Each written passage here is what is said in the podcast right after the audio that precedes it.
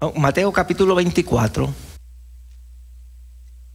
Y vamos a leer desde el versículo, para no leer todo porque es, bastante, pero voy a leer por lo menos desde el versículo 9. Eh, Dice, entonces os entregarán a tribulación y os matarán y seréis aborrecidos de toda la gente por causa de mi nombre.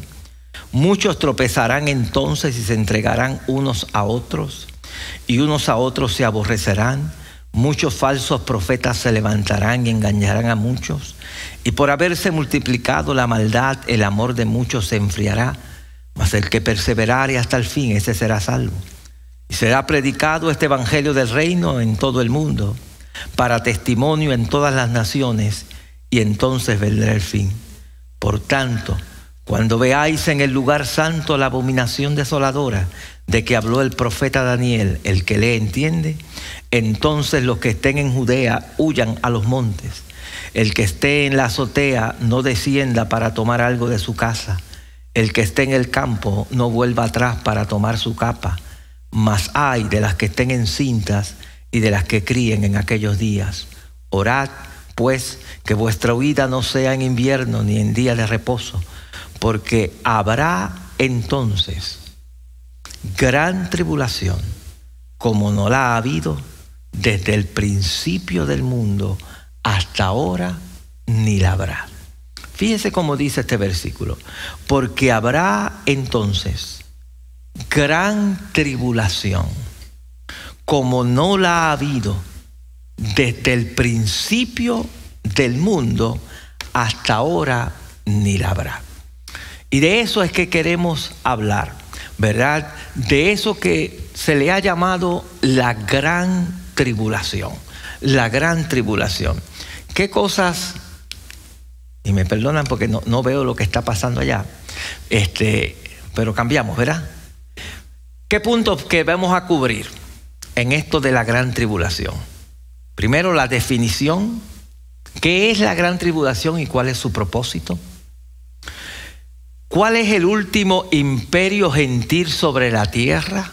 que habla la Biblia, habla de un último imperio, queremos ver esto, confederación de estados en un imperio romano, que está en Daniel 2 y en 7. Hay algunas cosas aquí que los que estuvieron cuando estudiábamos el libro de Daniel, quizás para usted va a ser repetitivas, eh, y hay algunas cosas en este principio que vamos a ver cuando estábamos discutiendo sobre por qué la iglesia no pasa la gran tribulación, que también quizá puede parecer un poco repetitiva, pero después vamos a ir entrando en un poquito detalles que no hemos mencionado. Queremos hablar un poquito del gobierno del anticristo, surgimiento del gobernante político que hace pacto con Israel. Vamos a hablar también sobre la, la formación de un falso sistema religioso que se va a, formar durante ese tiempo bajo la dirección de un personaje que se llama el falso profeta. El falso profeta. Eh, vamos a estar viendo también el derramamiento de los juicios indicados en los sellos. En el capítulo 6 de Apocalipsis habla de unos sellos, de unos los, caballos, los, los cuatro caballos del Apocalipsis. Vamos a estar viendo también quiénes son los 144 mil, la separación de esos 144 mil testigos que menciona Apocalipsis 7. Vamos a estar viendo los juicios de las trompetas, que es parte de ese periodo de la gran tribulación, Apocalipsis 8 al 11, que son los juicios de las trompetas. Vamos a estar viendo también el surgimiento de los testigos de Dios. Dos testigos que habla la Biblia que se van a levantar en ese periodo de la gran tribulación, que van a estar acá en el capítulo 11. Vamos a estar viendo también la persecución contra Israel en el, en el capítulo 12 del libro de Apocalipsis. El derramamiento de las copas de la ira de Dios. Apocalipsis 16, los juicios de las copas de la ira de Dios. Vamos a estar viendo también la caída del sistema o del falso sistema religioso en los capítulos 17 y 18 del libro de Apocalipsis. La batalla del Armagedón, qué es esto de la batalla del Armagedón, ¿verdad? Eh, vamos a tocar también el tema de la salvación en la tribulación. Hay salvo en la tribulación, se salva la gente en la gran tribulación. Vamos a estar viendo a ver qué enseña la Biblia sobre ese, ese tiempo. Eh, amén. Así que lo que vamos, eso es lo que vamos a estar cubriendo en esto que vamos a estar viendo sobre la gran tribulación. Como ustedes ven, es bastante extenso. Este, va a tomar un tiempito, porque cada, a veces cada una de estas cosas eh, tiene mucho, eh, eh, hay muchas cosas que, que hablar, ¿verdad? Pero queremos ir cubriendo en un poquito de detalle el tema este del tiempo del fin sobre la gran tribulación, porque a veces oímos mucho hablar de la gran tribulación y la gente oye hablar de la gran tribulación y queremos ver, ¿verdad?, qué es esto de la gran tribulación. Me dicen si cambia allí o no. ¿Cambió? ¿No?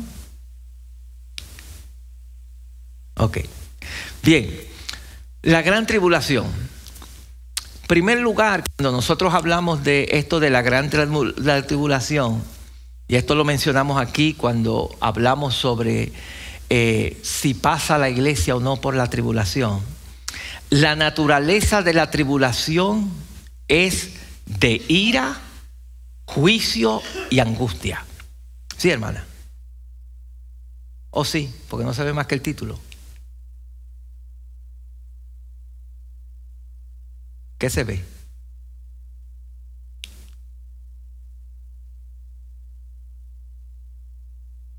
El título. ¿Y ahora?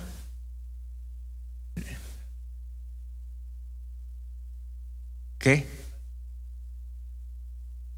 Oh, por eso es.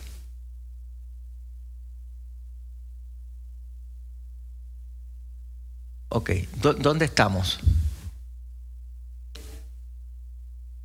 Donde dice la naturaleza, la naturaleza de la tribulación es de ira, ahí. Perfecto. Muy bien, estamos bien ahí. ¿Están, solamente hay un boletín o dos?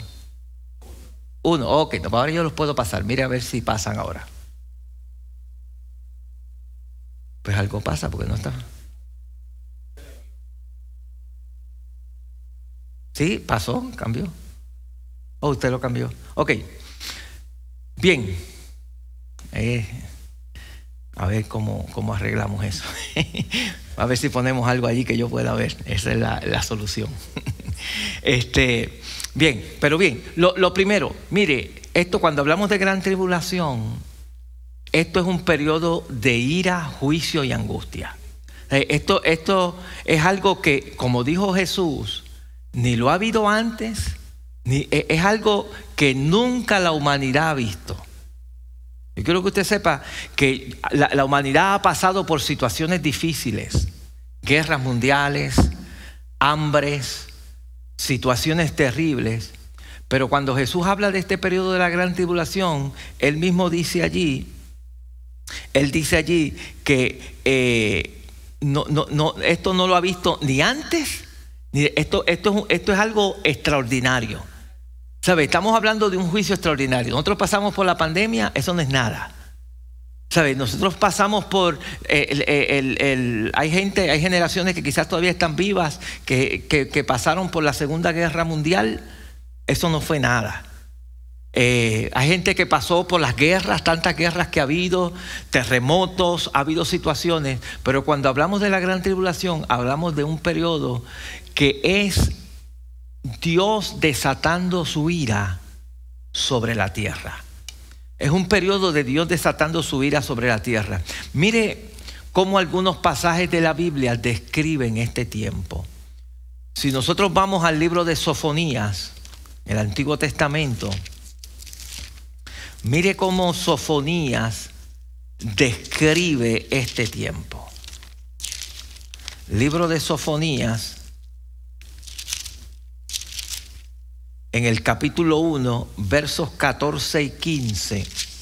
Mire lo que dice. Y, y este es uno de los nombres que en el Antiguo Testamento le da el día de Jehová. También le llaman así el día de Jehová. Mira lo que dice. cercano, y esto, y, otra de las cosas que voy a mencionar, esto de la gran tribulación no es una profecía del Nuevo Testamento. Esto está desde el Antiguo Testamento, se está profetizando de ese día grande de la ira de Jehová. Desde el Antiguo Testamento Daniel habló de esto. Esto está, profetizado desde el Antiguo Testamento que va a ocurrir. Que va a ocurrir. Y mire lo que dice Sofonías. Cercano está el día grande de Jehová. Cercano y muy próximo. Es amarga la voz del día de Jehová. Estará allí, gritará allí el valiente. Verso 15 Día de ira aquel día, día de angustia y de aprieto, día de alboroto y de asolamiento, día de tiniebla y de oscuridad, día de nublado y de entenebrecimiento. Eh, que eh, el vocabulario que utiliza Sofonías es, un día terrible, es un periodo eh, que, lo describe como un periodo de tinieblas, de ira, de angustia para el hombre, de angustia para el hombre. En el libro de Amós, capítulo 5, en el libro de Amós, en el capítulo 5, dice la escritura, en los versos 18, dice, hay de los que desean el día de Jehová ¿Para qué queréis este día de Jehová? Será de tinieblas y no de luz, dice la escritura. Y el 20 dice, no será el día de Jehová tinieblas y no de luz, oscuridad que no tiene resplandor, dice allí. En, en Joel capítulo 2, el libro de Joel, en el capítulo 2, también eh, el, escritor nos dice, Joel capítulo 2, versículos 1 y 2, tocad trompeta en Sión y dad alarma en mi santo monto, monte. tiemblen todos los moradores de la tierra, porque viene el día de Jehová, porque está cercano. Día de tinieblas y de oscuridad, día de nube y de sombra que sobre los montes se extiende como el alba. Vendrá un pueblo grande y fuerte, semejante a él no lo hubo jamás, ni después de él lo habrá en años de muchas generaciones. Eh, está hablando de la, Biblia, eh, los profetas están utilizando un vocabulario de algo terrible que va a venir de algo terrible que va a venir. Mateo 24, 21 y 22, que fue lo que leímos eh, a principio, Mateo 24, 21 y 22, vuelve y repite eso, dice, porque habrá entonces gran tribulación, como no la ha habido desde el principio del mundo hasta ahora, ni la habrá. Es algo que, eh, como nunca la ha visto, y si aquellos días no fueren acortados, nadie sería salvo, mas por causa de los escogidos, aquellos días serán acortados. Isaías 24.1 nos dice también, Isaías 24, dice también el, el, profeta Isaías en el capítulo 24, he aquí que Jehová vacía la tierra y la desnuda y trastorna su faz y hace esparcir a sus moradores y el 19 al 21 dice, será quebrantado de toda la tierra, enteramente desmenuzada será la tierra, en gran manera será la tierra conmovida. Tembrará la tierra como un ebrio y será removida como una choza y se agravará sobre ella su pecado y caerá y nunca más se levantará. Ya lo que dice. Nunca más se levantará. Acontecerá en aquel día que Jehová castigará el ejército de los cielos en lo alto y a los reyes de la tierra sobre la tierra. cuando hablamos de este concepto de gran tribulación, ese es el, el vocabulario que utiliza Dios a través de los profetas de ese tiempo. Ha pasado muchas situaciones terribles en la tierra a través de los siglos. Pero la manera que lo describe Dios aquí en su palabra es que esto es un periodo como nunca antes.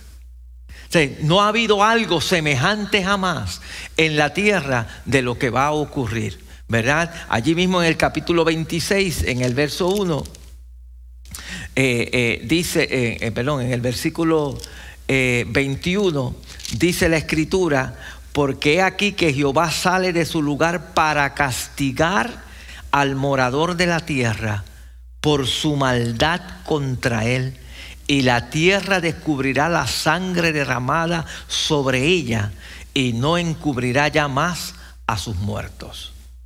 Fíjense, estas son profecías que no se han cumplido, que están en la palabra del Señor. Y todo lo que está aquí, que Dios dijo que iba a pasar, va a pasar ese es el, asunto con la palabra de Dios, que lo que Dios dijo es, es, es palabra de Dios. Dijo que iba a pasar y va a pasar. Entonces, ese tipo de evento no ha ocurrido. No ha sucedido, ha habido muchas cosas en la tierra, pero no como esto que describe y que están describiendo los profetas que va a suceder. Entonces, estamos esperando e, e, e, ese evento. Es esa ira de Dios que va a ser derramada, ¿verdad? En Jeremías 37. También nos dice el, el profeta Jeremías en el capítulo 30, en el versículo número 7, dice, ah, cuán grande es aquel día, tanto que no hay otro semejante a él. Tiempo de angustia para Jacob, pero de ella será librado. Fíjese cómo dice, tiempo de angustia para quién? Para Jacob. ¿Quién es Jacob? El pueblo de Israel, los descendientes de, ¿verdad? Él es Israel, pero de ella será librado. Entonces nos, menciona eh, eh, eh, este, este, periodo que nos menciona la tierra, nos menciona la Biblia, perdón, está en toda la escritura. En el libro de Apocalipsis, capítulo 11, verso 18. Apocalipsis 11, 18, dice la escritura, y se airaron las naciones, y tu ira ha venido, y el tiempo de juzgar a los muertos y de dar el galardón a tus siervos los profetas, a los santos y a los que temen tu nombre, a los pequeños y a los grandes, y de destruir a los que destruyen la tierra. Entonces, la Biblia nos habla de un periodo de tiempo, un periodo de tiempo donde la ira de Dios va a ser derramada sobre la, sobre, sobre la tierra. Un periodo de angustia, un periodo de juicio que va a haber sobre la faz de la tierra. Entonces, la tribulación, esto como dije, lo hemos mencionado aquí anteriormente, pero queremos entrar en otros detalles. La tribulación tiene dos propósitos principales. Número uno, preparar a la nación de Israel para recibir al Mesías que ellos rechazaron. De hacer volver su corazón a Dios. Esa es una de las cosas que va a ocurrir en este periodo de angustia. El corazón de Israel como nación se va a volver a tornar a Dios. Se va a volver a tornar a Dios. Dios va a tratar con su pueblo en este tiempo. Dios va a tratar porque Dios tiene unas promesas que ha hecho a esta nación, unos pactos que Dios ha hecho con esta nación. Y por tal razón, por tal razón, Él va a cumplir esos pactos. Él va a cumplir con su nación. Y Él va a hacer volver el corazón de la nación de Israel a Dios. Que, que le dieron la espalda, que los rechazaron. La misma escritura dice, a los suyos vino, mas los suyos ¿qué pasó? No les recibieron no les recibieron. Y como nación le dieron la espalda a Dios. Y uno de los propósitos eh, de esto es ese. El segundo, derramar juicio sobre hombres y naciones incrédulas. derramar juicio. Eh, Dios va a castigar a este mundo. Eh, la ira de Dios pero se va a derramar sobre este mundo. A veces uno piensa, uno, mire, quizás a usted le ha pasado por la mente como que uno ve injusticias y uno piensa eh, como que el mal está ganando. Una vez ha pensado que como que el mal sigue ganando, pero eso no va a ser así. Tarde o temprano Dios va a ganar. Y tarde o temprano la justicia de Dios va a caer sobre esta tierra. Y Dios y la ira de Dios va, va a, pagar. Porque eh, Dios es justo. Dios es un Dios justo. Y va a pagar. Y Dios va a derramar juicio sobre hombres y naciones incrédulas. En el capítulo 25 de Jeremías dice la escritura, capítulo 25 del libro de Jeremías, dice la palabra del Señor. Sí, hermana. Sí, no sé qué, se, se, dañó el, Lo mandamos a arreglar y, duró una semana o dos. Y no sé qué pasó. Este. Se volvió a. No, no, no, no prende. Está prendida la luz verde atrás, pero no sale la luz. Y no es la bombilla porque está, está 32, 33, 25, 32, 33. Dice, Así ha dicho Jehová de los ejércitos. He aquí que el mal irá de nación en nación, y grande tempestad se levantará de los fines de la tierra, y yacerán los muertos de Jehová en aquel día, desde un extremo de la tierra, oiga lo que dice, desde un extremo de la tierra hasta el otro. No se endecharán, ni se recogerán, ni serán enterrados, como estiércol quedarán sobre la faz de la tierra. ¿Sabe lo que es eso? Está diciendo que de, lado a lado van a estar los muertos. Y, hay otras profecías en Apocalipsis que hablan de esto también. O sea, que estamos hablando de algo que no lo hemos visto. Esto no se ha visto. Que haya muertos por todos lados tirados y que ni se puedan enterrar. Eh, y esto está aquí. Es un tiempo que va a ocurrir. Y parte de esto es Dios derramando su juicio sobre hombres y naciones incrédulas que le han dado la espalda al Señor. Bien, el tiempo de la gran tribulación será, y esto lo hemos mencionado aquí, por eso voy un poquito rapidito aquí, será durante la semana 70 de Daniel la semana 70 de Daniel. Aquí estuvimos estudiando a Daniel hace un tiempito atrás y, vimos un poquito acerca de esto, donde hay una profecía que Daniel ve para su pueblo, donde se le habla de 70 semanas que están determinadas para tu pueblo, para tu nación. Y dijimos aquí, hemos dicho aquí, que 69 de esas semanas se cumplieron. Y falta una semana para ese, para ese pueblo. Y es esa semana, y cuando hablamos de semana, hablamos de siete años. Un periodo de siete años. Es esa semana la que creemos que será el periodo que nosotros llamamos la gran tribulación. Que falta ese periodo donde Dios va a tratar con su nación.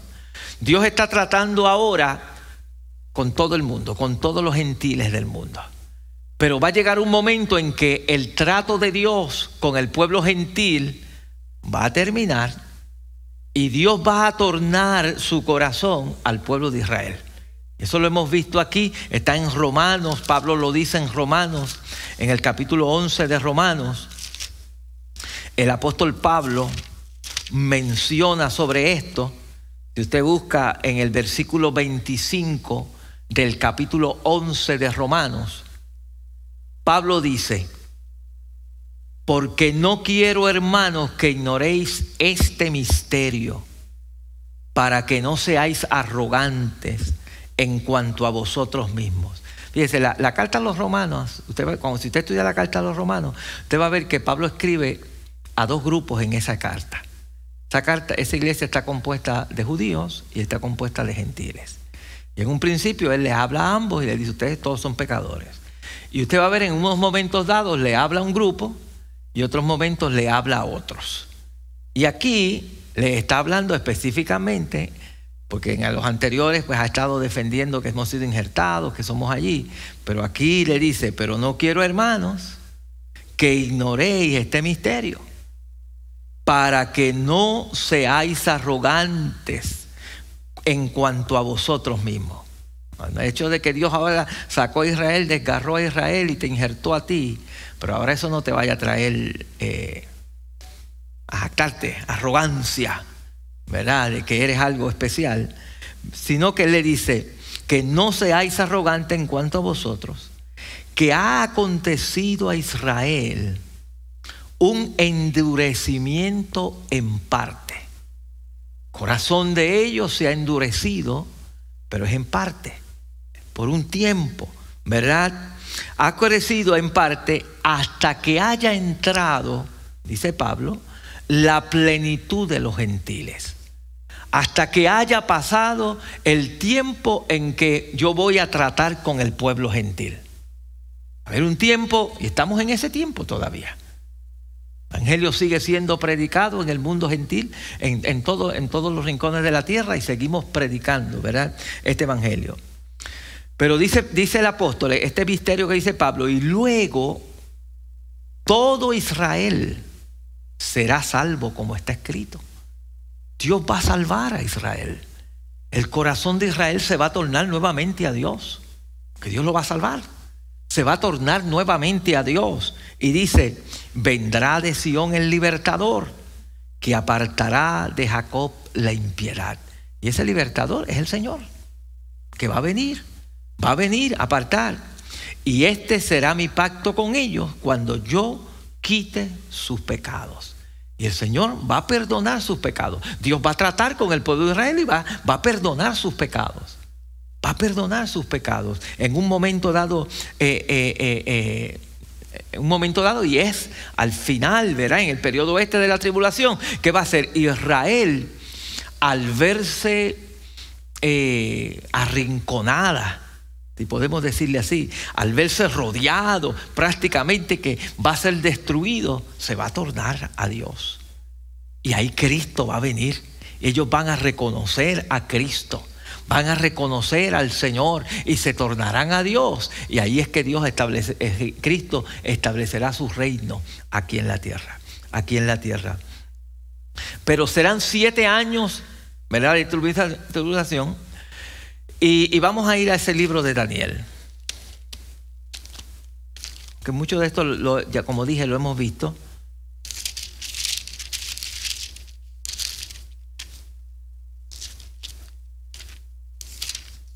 Daniel capítulo 9.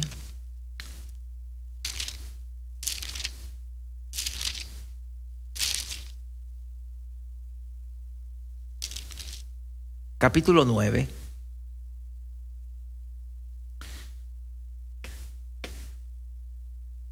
Voy a leer desde el verso 20 para, para ver todo.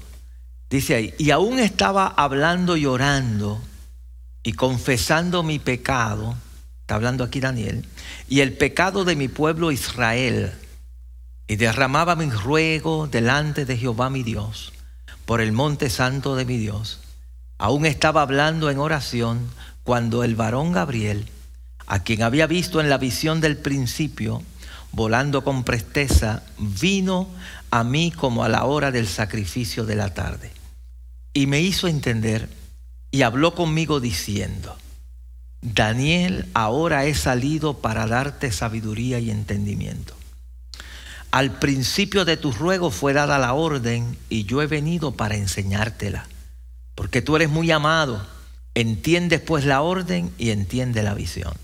Y aquí está lo que le mencionaba ahorita.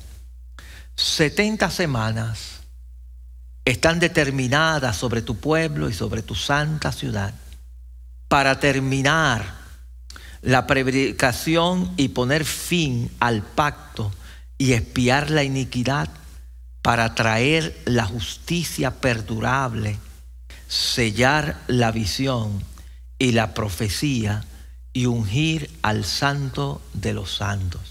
Habla allí de unas cosas que van a suceder, ¿verdad? Al cabo de estas 70 semanas. Y una de las cosas que menciona allí es que vendrá una justicia perdurable. Ajá, hermana.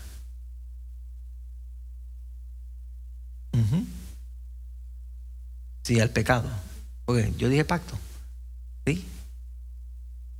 Pues el, el, el, dice allí, para terminar la predicación, poner fin al pecado y expiar la iniquidad para traer la justicia perdurable, sellar la visión y la profecía y ungir al santo de los santos. Entonces, eh, esto todo va a ocurrir después de esas 70 semanas. Y dice, sabe pues y entiende, y aquí le da un poquito más detalle de, de la descripción de estas semanas, sabe pues y entiende que desde la salida de la orden para restaurar y edificar a Jerusalén hasta el Mesías príncipe habrá siete semanas y 62 semanas, que suman a 69. ¿verdad? y se volverá a edificar la plaza y el muro en tiempos angustiosos. Cuando se dio desde la salida para ir a edificar a Jerusalén y los muros, que esto fue para el tiempo de Nehemías. Nehemías fue el, el instrumento que Dios utilizó para dirigir la reconstrucción de los muros de Jerusalén. ¿verdad? Y después de las 62 semanas, se quitará la vida al Mesías al Mesías, mas no por sí.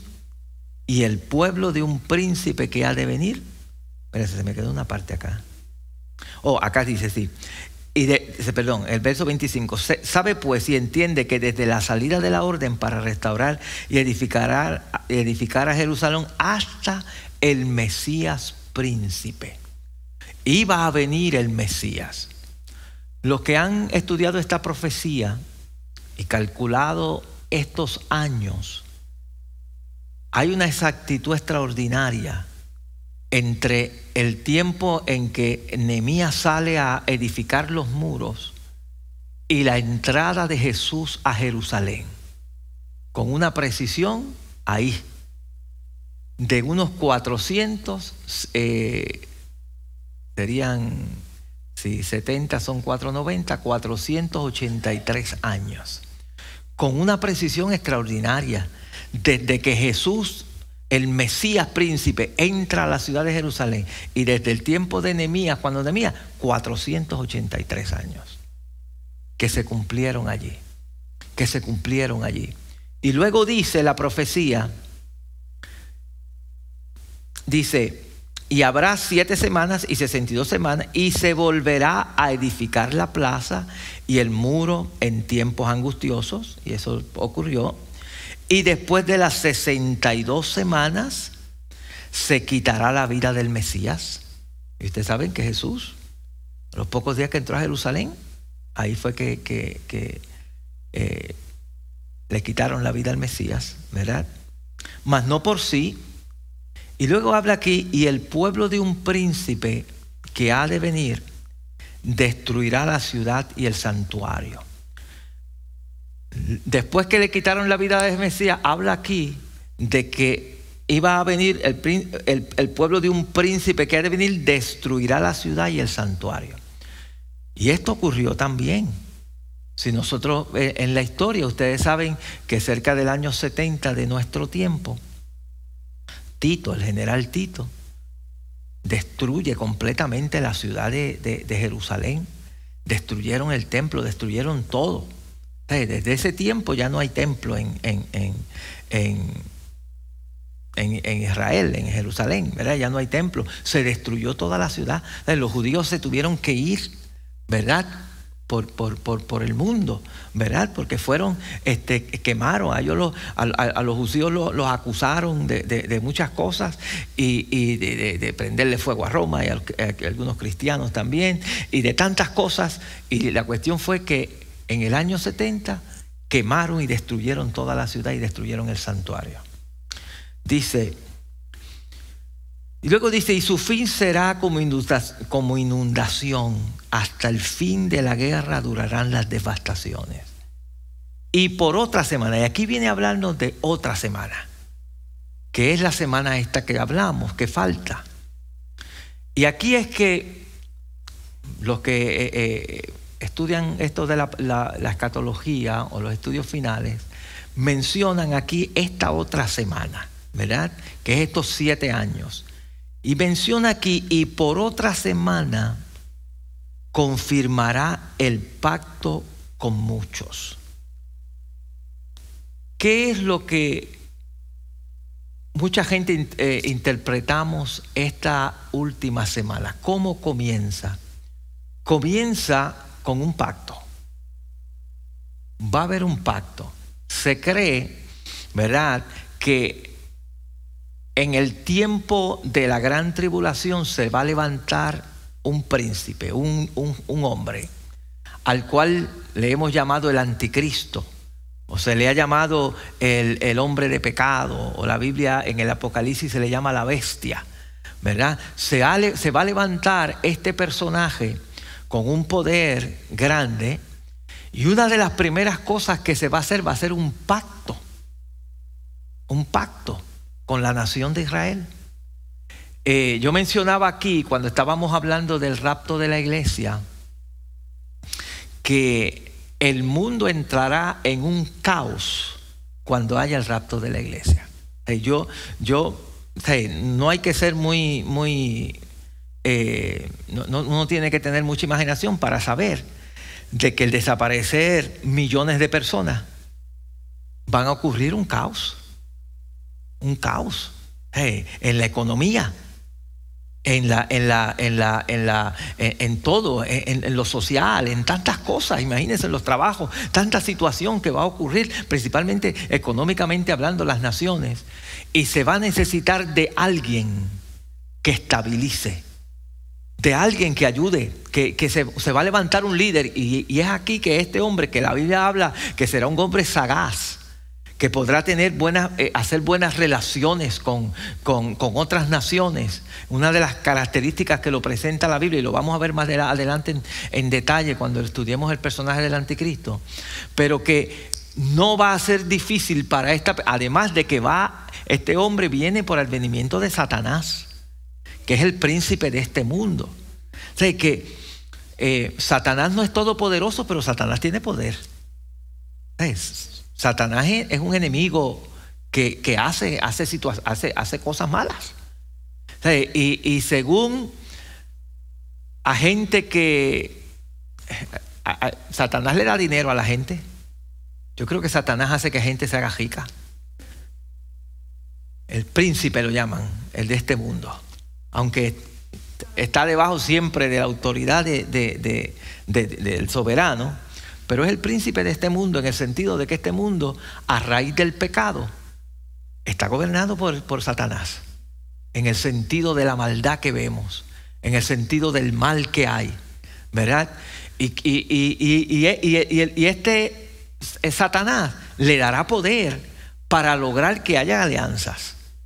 Que haya alianzas. Mire, yo, yo no dudo, sea, yo no, eh, pues nunca me ha interesado quizás ese mundo, pero hay gente que, que hacen pactos con el enemigo y se enriquecen y obtienen fama y obtienen muchas cosas, porque el enemigo quizás le puede dar eso. Felicidad no la da, porque hay gente que se hace de dinero y, y están vacíos por dentro, hasta se quitan la vida han hecho famosos y no dicen, esta persona tan famosa, con tantos ricos, con casas tan grandes, con... y se quitaron la vida. ¿Qué pasó? Porque ahí no está la felicidad. ¿Y hermana, usted va a decir algo?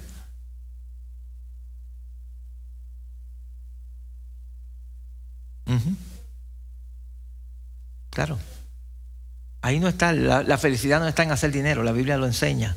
Al contrario, la misma, la, Biblia, la misma Biblia dice que la raíz de todos los males es el amor a ese dinero. Cuando hacemos de eso el centro de nuestra vida y ese es el amor nuestro, ese, ahí es que comienza la maldad.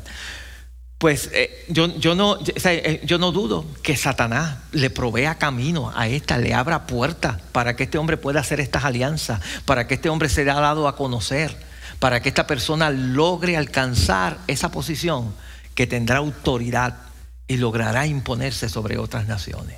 Sobrará. Entonces, cuando hablamos de, de, ese príncipe que ha de venir, y el pueblo judío, ¿verdad? Las, comenzará con la celebración de un pacto firme entre ese príncipe que ha de venir y la nación de Israel. Un pacto de paz. Ustedes saben que aún en el tiempo hoy que nosotros estamos viviendo, nosotros estamos viviendo en un tiempo, eh, si uno no de las noticias, pero las cosas se están poniendo serias en todos estos lugares.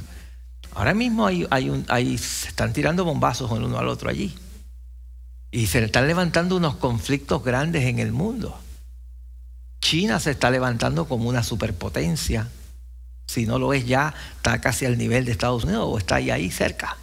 Económicamente y militarmente ni, se diga, porque esa gente tiene gente en cantidad. En gente nada más, en ejército, son enormes. Y hay unos conflictos entre eh, China y Taiwán, una situación que eso en cualquier momento puede surgir algo allí.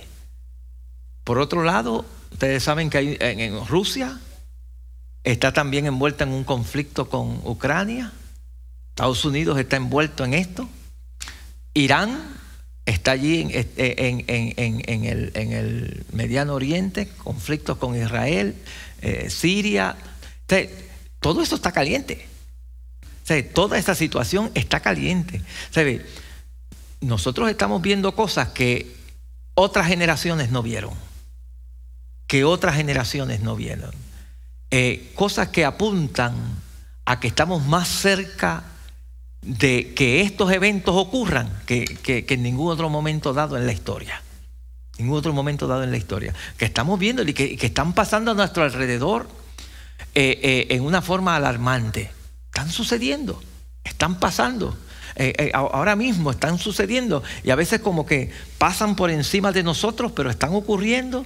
Y yo creo que todo esto es tramándose y preparándose para que la palabra de Dios se cumpla, porque la palabra de Dios se va a cumplir. la palabra de Dios se va a cumplir. La vamos a ver como se ha cumplido todas las demás cosas. Como se cumplió cuando se anunció la primera venida del Mesías y vino y cogió a mucha gente desprevenido aún a, los mismos eh, líderes del pueblo de Israel, los cogió desprevenidos. Los líderes del pueblo de Israel los cogió desprevenidos la llegada del Mesías. Y ellos lo estaban esperando. Y sabían dónde iban a ser y sabían todo, las cosas. Pero no los recibieron, no los reconocieron.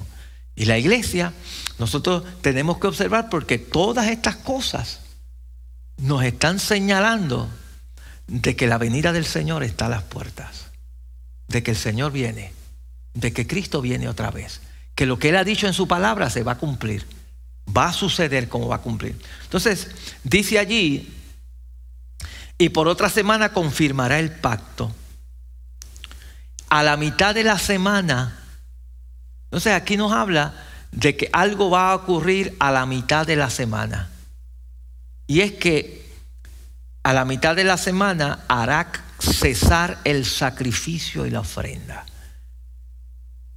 La manera en que se ha interpretado estos pasajes es que este personaje se va a tornar en contra de la nación de Israel. Después que ha hecho unos pactos, va a violar esos pactos. Va a violar esos pactos a la mitad de la semana. Y después de las muchedumbres de las abominaciones vendrá el desolador hasta que venga la consumación y lo que está determinado se derrame sobre el desolador. Y va a ocurrir, se va a, esta persona va a romper unos pactos y va a hacer, a violar una, cosas que la nación de Israel tiene como que son para ellas importantes. Son para ellas importantes.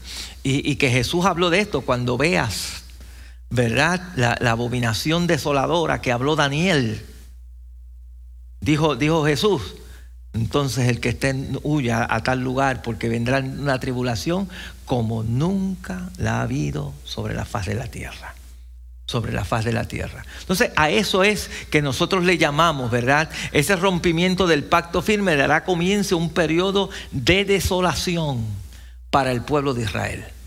Periodo de desolación para la nación de Israel, para el pueblo de Israel que habrá en ese tiempo al finalizar este periodo es que vendrán las bendiciones prometidas a Israel en Daniel 9:24. Cuando se cumpla ese, ese periodo, es que van a venir esas, esas, esas, esas bendiciones que el Señor le dice a Daniel que va a ocurrir para la nación de Israel. ¿Cuáles son esas, esas bendiciones? Terminará la prevaricación, se pondrá fin al pecado, espiar la iniquidad, traer una justicia perdurable. Y esto es una de las cosas que se va a ver en el milenio, una justicia perdurable, donde habrá justicia porque Cristo va a estar reinando. Va a haber paz, va a haber justicia, ungir al santo de los santos. ¿Verdad? Eh, todo, todas estas cosas se van a cumplir una vez termine esto. Una vez termine esto, se van a cumplir. Una vez termine eh, eh, esas 70 semanas y ocurra esa desolación que va a haber y que Israel va a tener, entonces, dice la Escritura, que todas estas cosas van a, verse. Algunas de ellas han, ido, ido cumpliéndose en ese periodo, hay otras que todavía no se han cumplido pero todas se van a cumplir. Israel va a tener, Israel está esperando tener a un rey que reine sobre ellos, que haya paz, porque Dios le prometió a David que iba a, reinar de su descendencia sobre toda la tierra. Y esa, y esa promesa se va a cumplir en Cristo. Se ha cumplido Cristo. Cristo es ese hijo de David. Ese hijo de David que va a reinar sobre toda la tierra. Ningún rey en Israel ha reinado sobre toda la tierra. Hubieron reyes, eh, el hijo de David, Salomón, alcanzó mucha fama, pero no reinó sobre toda la tierra. Y después de allí los demás fueron para atrás. Y ninguno reinó en, toda la tierra. Pero Jesucristo va a reinar sobre toda la tierra de Israel. Y va, a comenzar. Entonces, al finalizar este periodo vendrán las bendiciones prometidas a Israel allí. Eh, vamos a ver esto rapidito y terminamos. Mire, no sé si se ve una estatua que está allí. Ok. Esta estatua es la estatua que vio Daniel, o por lo menos eh, una, ilustración de la estatua que vio, perdón, Nabucodonosor en su sueño y que Daniel interpretó. ¿Sabe que parte de la, en el, en el, en, cuando veíamos el libro de Daniel, Nabucodonosor tiene un sueño.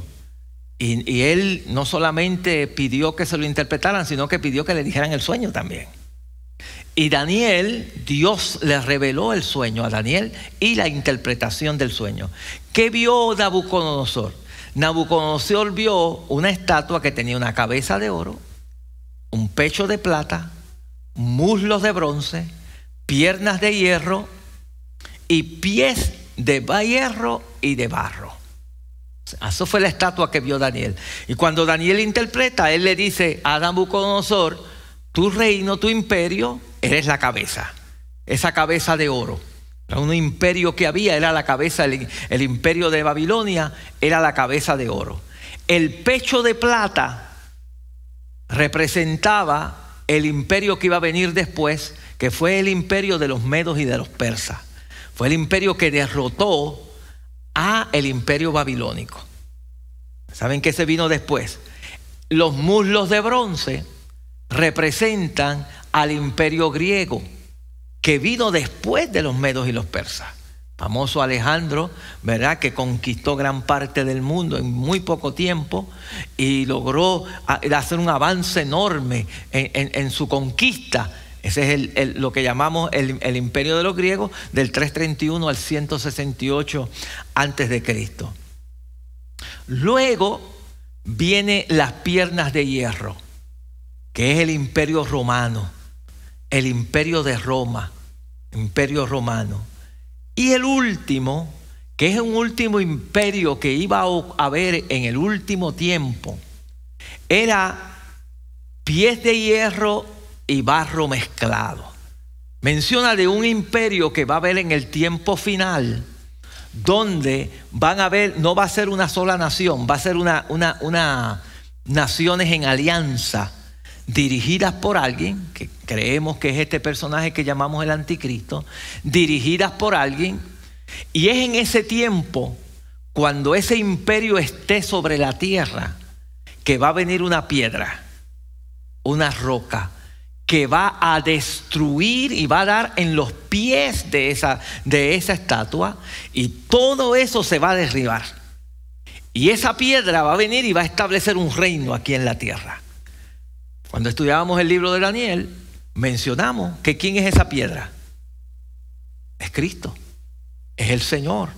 ¿Cuándo es que esto va a ocurrir? En el, en el tiempo de los pies de hierro y de barro que esa piedra va a golpear contra ese imperio y todos estos imperios que había se derrumban, se, cayeron para entonces formar un reino perdurable, un reino de paz, un reino que se va a establecer sobre la faz de la tierra.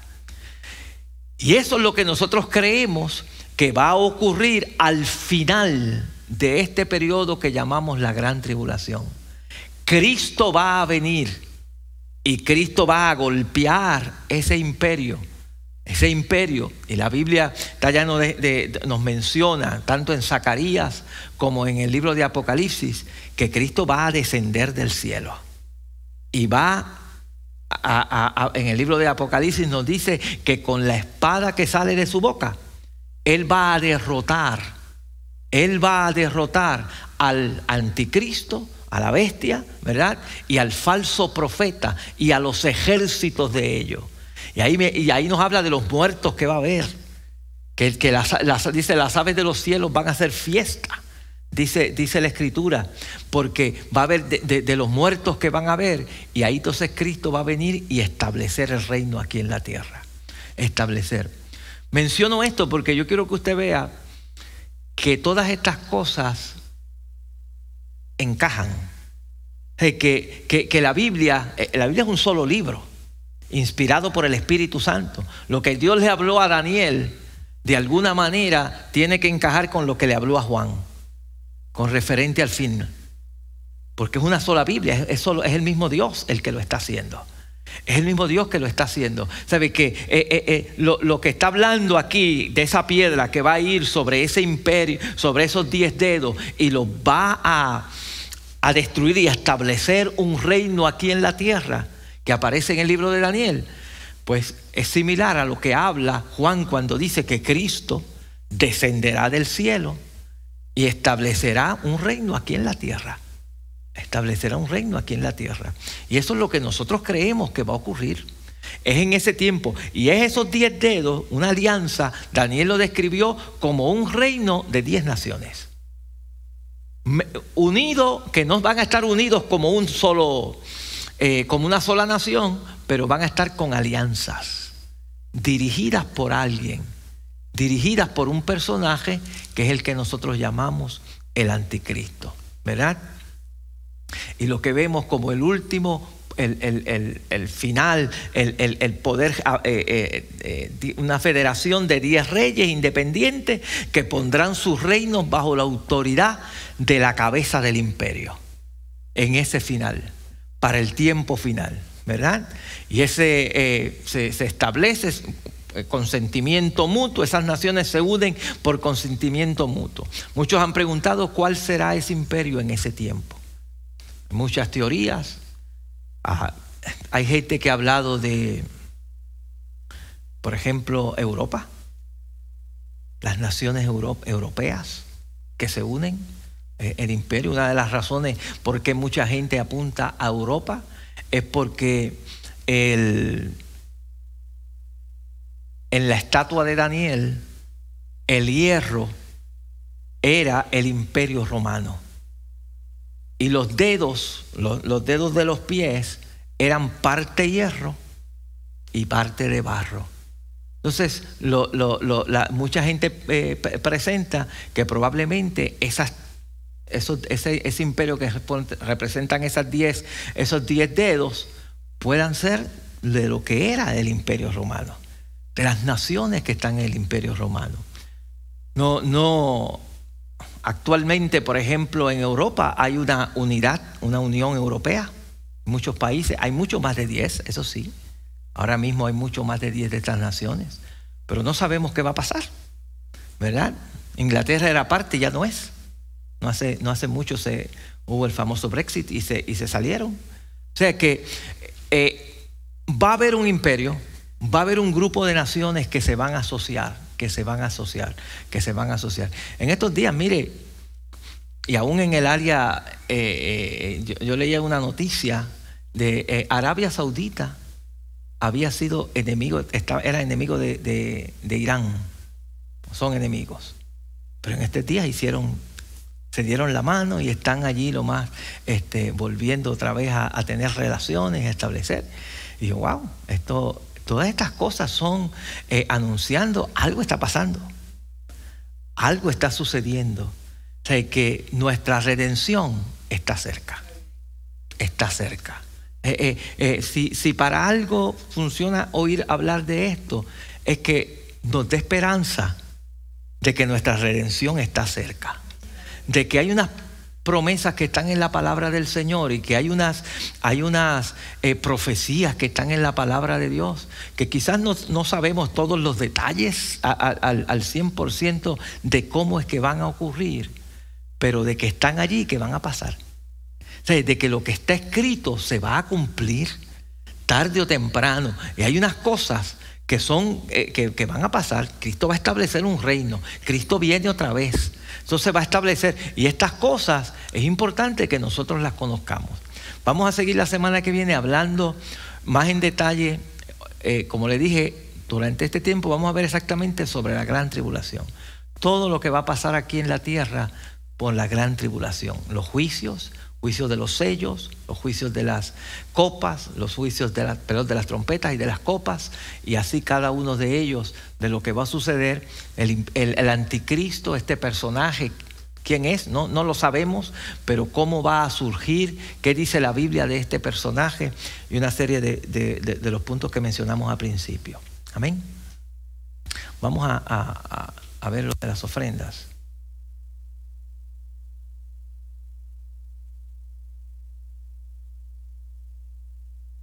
Vamos a orar. Padre, yo te presento delante de ti nuestras ofrendas. Ayúdanos a dar con gozo y con alegría para tu reino, porque tú amas al que da con alegría. Bendice, oh Dios, estas ofrendas en esta noche. En el nombre de Jesús. Amén, amén.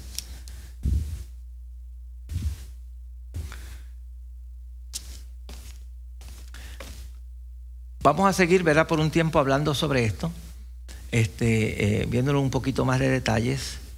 Y como yo siempre he dicho, si hay alguna pregunta, ¿verdad? La hacemos. Si podemos contestarla, se la contestamos. Si no, se la buscamos. Amén. Porque yo sé que es un tema eh, que tiene, hay muchos. Y estamos presentando, y yo le menciono que estamos presentando eh, lo que nosotros creemos. Eso lo hemos establecido hay diferentes posiciones en cuanto a esto de los tiempos del fin, pero creemos que es bastante bíblico eh, eh, la, posición que tiene la iglesia sobre este, este punto, está de acuerdo con la palabra del Señor. Sí, hermano.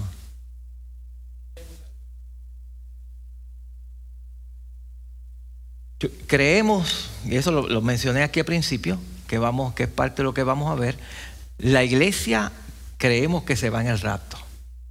Y esos, esos dos, personajes son parte de, este periodo de la gran tribulación. Que por lo menos aquí en la tierra no vamos a estar. Si de allá del cielo se puede ver a la distancia, quizás lo veamos allá. Pero no vamos a, a estar participando de su ministerio acá. Vi otra mano por allí.